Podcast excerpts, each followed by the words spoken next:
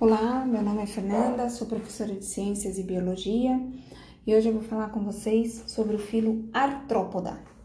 Então, eu vou falar sobre suas características gerais e sobre a sua classificação. Artrópoda quer dizer pés articulados. A derivação então sugere que os artrópodes são portadores de apêndices articulados e especializados em diversas funções, como nadar, perceber estímulos químicos ou mecânicos, copular, movimentar-se, obter alimento e mastigar. As evidências paleontológicas indicam que os artrópodes surgiram no período pré-cambriano, pois seus registros fósseis são abundantes e diversificados nas rochas cambrianas. O período pré-cambriano, por sua vez, caracteriza-se pelo aparecimento dos primeiros animais dotados de esqueleto, pela diversificação de protistas como as algas e de alguns animais invertebrados. A variedade de seres vivos existentes na biosfera diz respeito a genes, ecossistemas e nichos ecológicos. Em termos de biodiversidade, biólogos, taxonomistas e sistemas, sistematas identificaram cerca de 2 milhões de espécies, embora se admita que esse número possa ultrapassar os 30 milhões. Os artrópodes constituem o filo mais diversificado, com mais de um milhão de espécies distribuídas por praticamente todas as regiões da Terra. O número atual de artrópodes é provisório e subestimado em demasia. Sabe-se que centenas de milhares de espécies, sobretudo de insetos e ácaros, ainda estão por ser descobertas. Os artrópodes são animais triblásticos, eucelomados, protostômios, dotados de simetria bilateral e possuidores de um sistema de órgãos bem desenvolvidos, além de um corpo segmentado ou metamerizado. Em algumas espécies, ocorre a fusão dos metâmeros para formar os tagmas, utilizados para diversas funções. O sucesso evolucionário dos artrópodes deve-se à capacidade de voo e à respiração aérea, na qual o ar é conduzido diretamente às células e aos órgãos sensoriais desenvolvidos, aos padrões comportamentais complexos, à limitação da competição intraespecífica por meio de metamorfose e aos apêndices para locomoção eficiente. O crescimento dos artrópodes se dá por equidizes ou mudas, que é um ciclo biológico que envolve o descarte do esqueleto velho e a construção de um novo exoesqueleto compatível com o novo tamanho. À medida que os descartes se sucedem, ocorre um aumento do volume corporal e o fenômeno se repete na maioria dos artrópodes de 4 a 7 vezes, quando o animal atinge a sua fase adulta e deixa de crescer.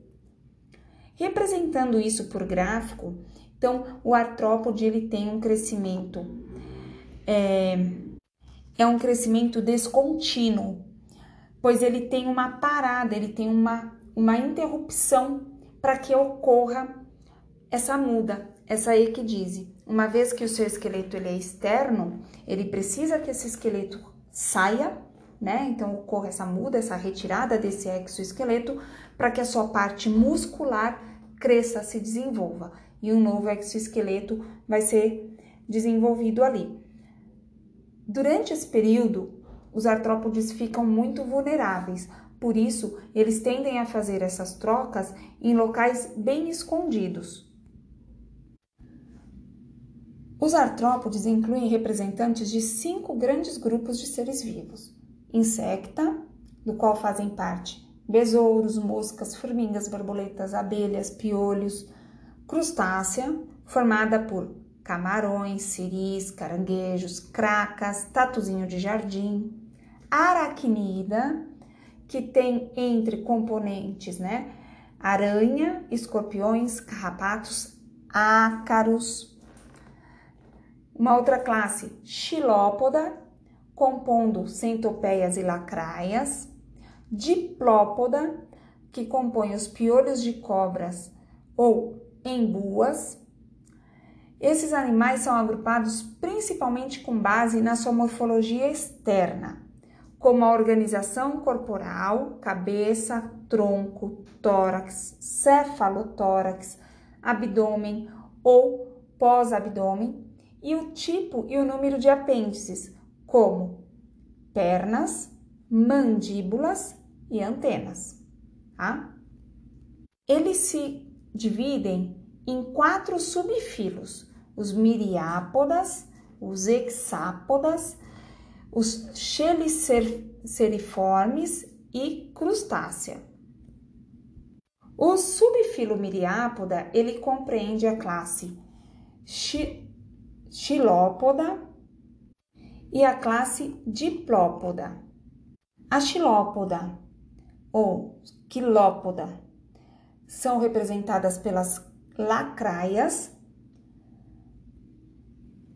onde o corpo é longo, achatado, dorso ventralmente e formado por dois tagmas, a cabeça e o tronco.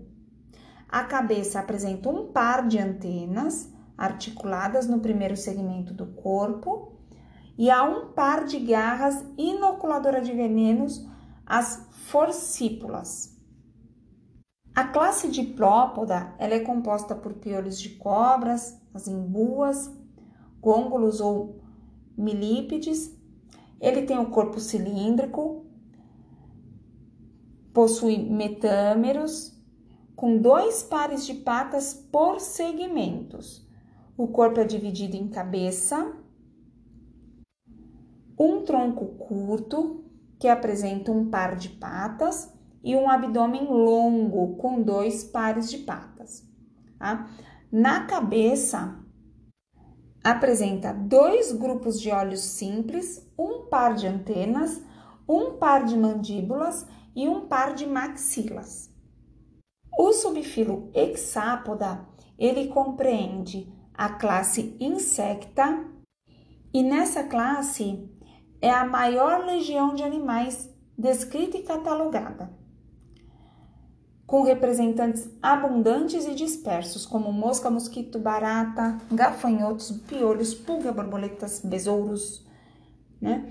O corpo dos insetos ele é dividido em três tagmas: a cabeça, o tórax e o abdômen. A cabeça é o resultado da fusão de seis metâmeros anteriores, é a região na qual se localiza a boca, constando de um lábio superior ou lábio articulado em uma placa larga,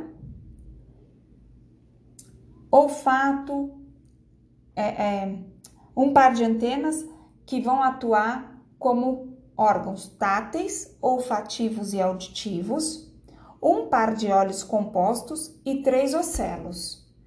Uma grande região da cabeça está incluída em uma cápsula cefálica com vértice dorsal.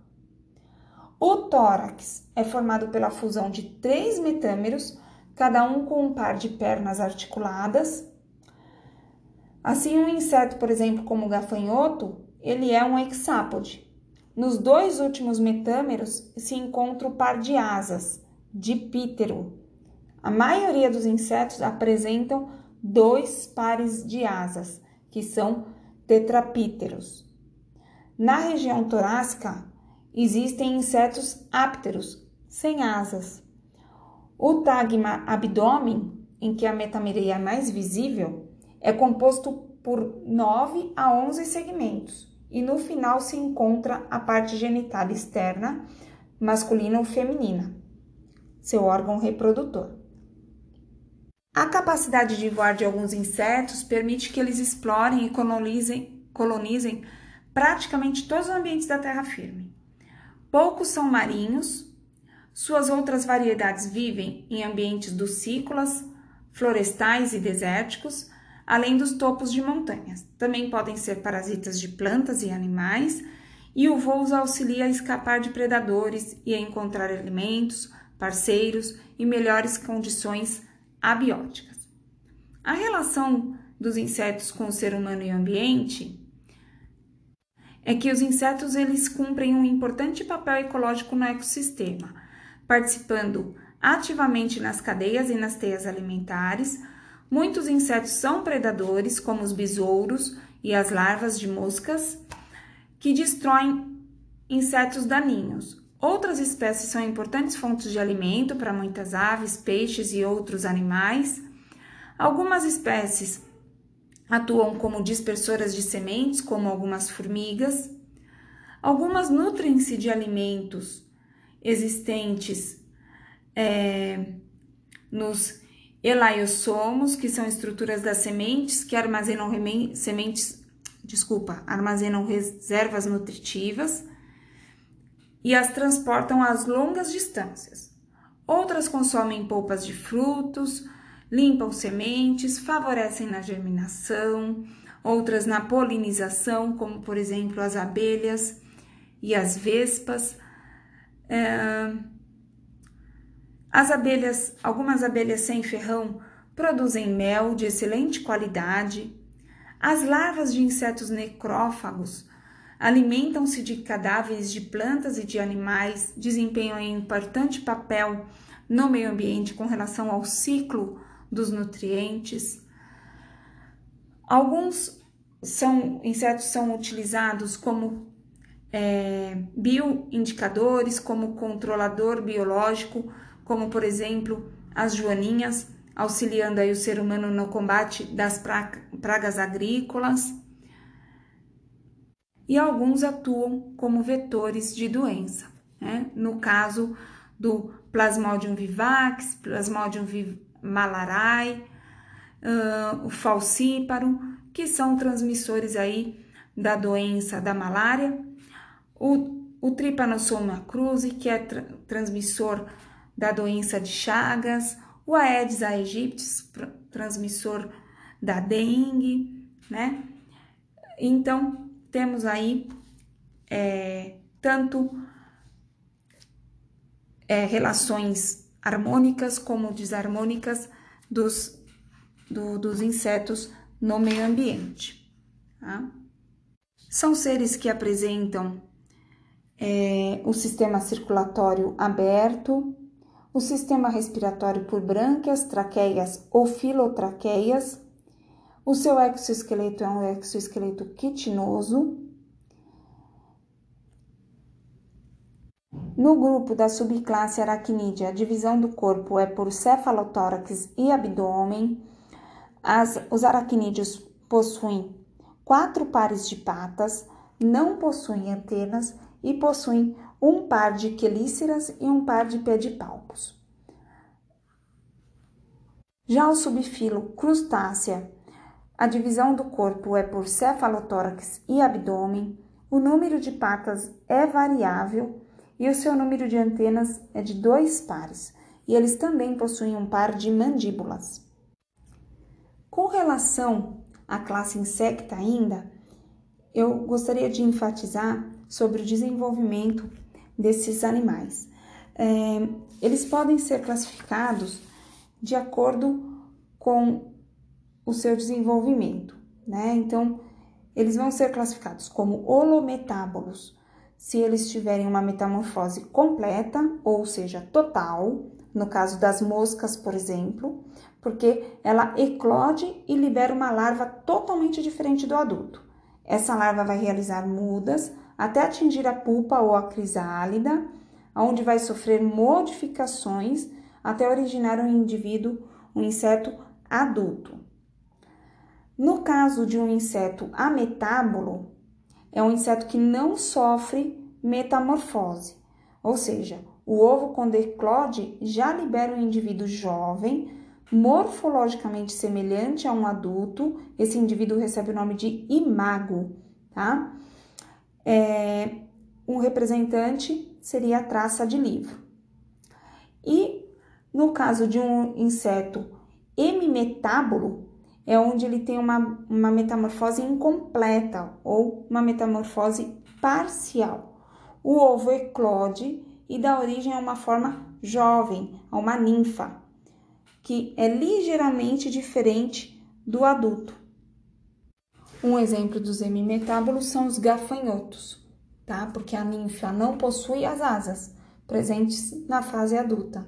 Só depois que ela passa por toda a duração do corpo, dos órgãos é, reprodutores, e de todo o desenvolvimento do seu corpo que ela recebe a asa, né? Então, hemimetábolos, ok? Bom, acho que era isso que eu tinha para falar para vocês. Espero ter ajudado e até o próximo podcast.